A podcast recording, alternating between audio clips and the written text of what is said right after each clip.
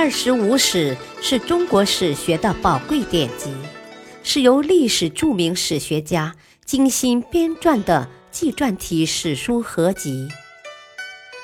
乾隆皇帝钦定的正史，毛泽东一生研读此书。欢迎收听《二十五史》，主编朱学勤，播讲。汉乐第一章《史记》传记第八，周文王吕尚之二。西伯昌回到旗下，表面上修玉门、筑灵台、列侍女、壮钟鼓，耽于游乐。纣王听到消息说。西伯改邪归正，我没有什么忧虑了。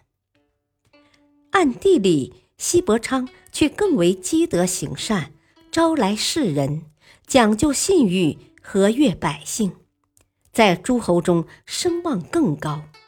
诸侯间有矛盾，都找他处理。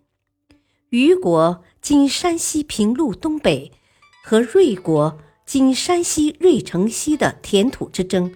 为时已久，两国君主都到周来评理。入了周境以后，见农人们互让田埂，行人互相让道；进了周邑，见男人和女人各走一条路，老人没有负重挑担的；上了朝廷，见士人互让大夫的位置，大夫互让亲的位置。还没有见到西伯、虞君和芮君惭愧地互相说道：“我们争那一点土地，在周人看来是很可耻的事。我们都是些小人，怎么好意思去登君子的大殿呢？”于是两人马上返回，商定将有争议的土地作为闲田。谁也不中。诸侯们听说这件事，都非常感动，说：“西伯真是一位受命之主呀！”一下子又有三十多个诸侯前来归附。古人说，西伯昌从此接受天命。这一年，他被诸侯拥戴为王，称周文王。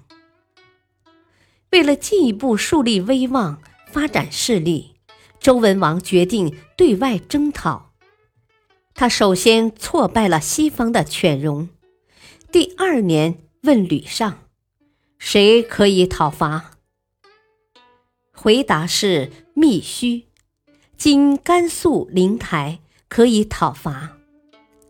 管叔说：“密须国君强健而且清醒，不能讨伐。”吕太公说：“先王都是伐逆不伐顺，伐难不伐易。”于是出兵密须，密须人将自己的君主捆绑起来，向周人投降。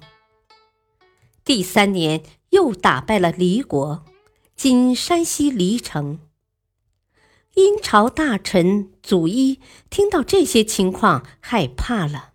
告诉纣王，纣王说：“商是有天命的，他能干什么？”下一年讨伐了韩国，今河南沁阳。最后出兵去讨伐商，在西方最强的盟邦崇国，今陕西户县东。周文王发布宣言道。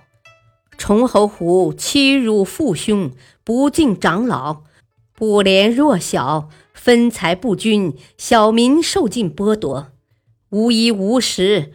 我现在要讨伐他。在进攻崇国的时候，命令部队不许伤害无辜百姓，不许损坏民房，不许添色水井，不许砍伐树木，不许抢掠禽畜。违反命令的人绝不宽恕。崇侯坚守国都，被围三年，没有投降。周文王退兵回国，修行政教，团结百姓，发展经济。再来讨伐，崇侯终于出垒投降。周文王有一次出巡，见路边有一具枯骨，就让小吏收埋。小吏说：“啊，这是无主的枯骨。”周文王说：“天子是天下的主人，国君是一国的主人，我就是这具枯骨的主人。”于是做了一具棺材，给枯骨穿上衣服，收埋了。天下人听到这件事，都说。西伯对枯骨都施以恩德，何况是人呢？文王问吕太公：“怎么才能得天下？”吕太公回答说：“王者之国使人民富裕，霸者之国使世人富裕，仅存之国使大夫富裕。”无道之国，国库富裕，这叫做上义而下漏。文王说：“你说的太好了。”马上让打开仓库，拿出钱粮赈济穷人。周国的事业日益兴盛。为了便于向东发展，文王将都城迁到丰邑，今陕西丰水西岸。这时，周的势力更加扩大，天下的土地已是三分有七二了。但文王表面上还装着顺从商朝，有时也率领那些反叛商的诸侯朝拜纣王。文王娶有身侍女大姒为妻，大姒号称文母，文王至外，文母至内。文王的事业得到贤妻很大的帮助。迁都丰邑的第二年，文王生了重病，在床上躺了五天逝世，终年九十七岁。临死前对太子发说：“行善不可懈怠，机会来了不可犹豫，改正过错不可害怕。”这三点是最要紧的。以后，吕尚辅佐武王发灭了殷纣王，被分封于齐地的营丘，今山东益都西北。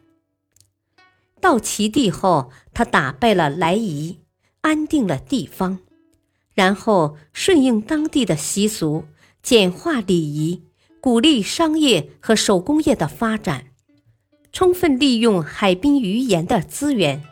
四方的人民纷纷前来归附，齐国成为一个大国。平，在殷纣王暴虐淫逸、丧尽百姓时，西伯昌以仁爱、慈善、礼贤下士的面貌出现于西部，很快赢得了人民，获得诸侯们的拥护，被称为天下之主。进而对外征讨，消灭敌对诸侯，取得华夏大地三分之二的控制权。至此，周人名义上虽仍是商的邦国，实际上已基本完成了灭商的准备，夺取天下只是早晚的事情罢了。古人讲圣君，言必称三王，三王之一就是周文王。周文王事业的成功和仁爱品德，是他赢得崇高赞誉的主要原因。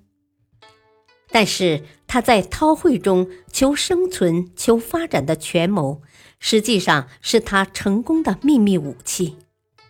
他始终未对殷纣王讲一个不字，被纣王囚禁释放以后，也没有公开扯出反商的大旗，却在不动声色之中。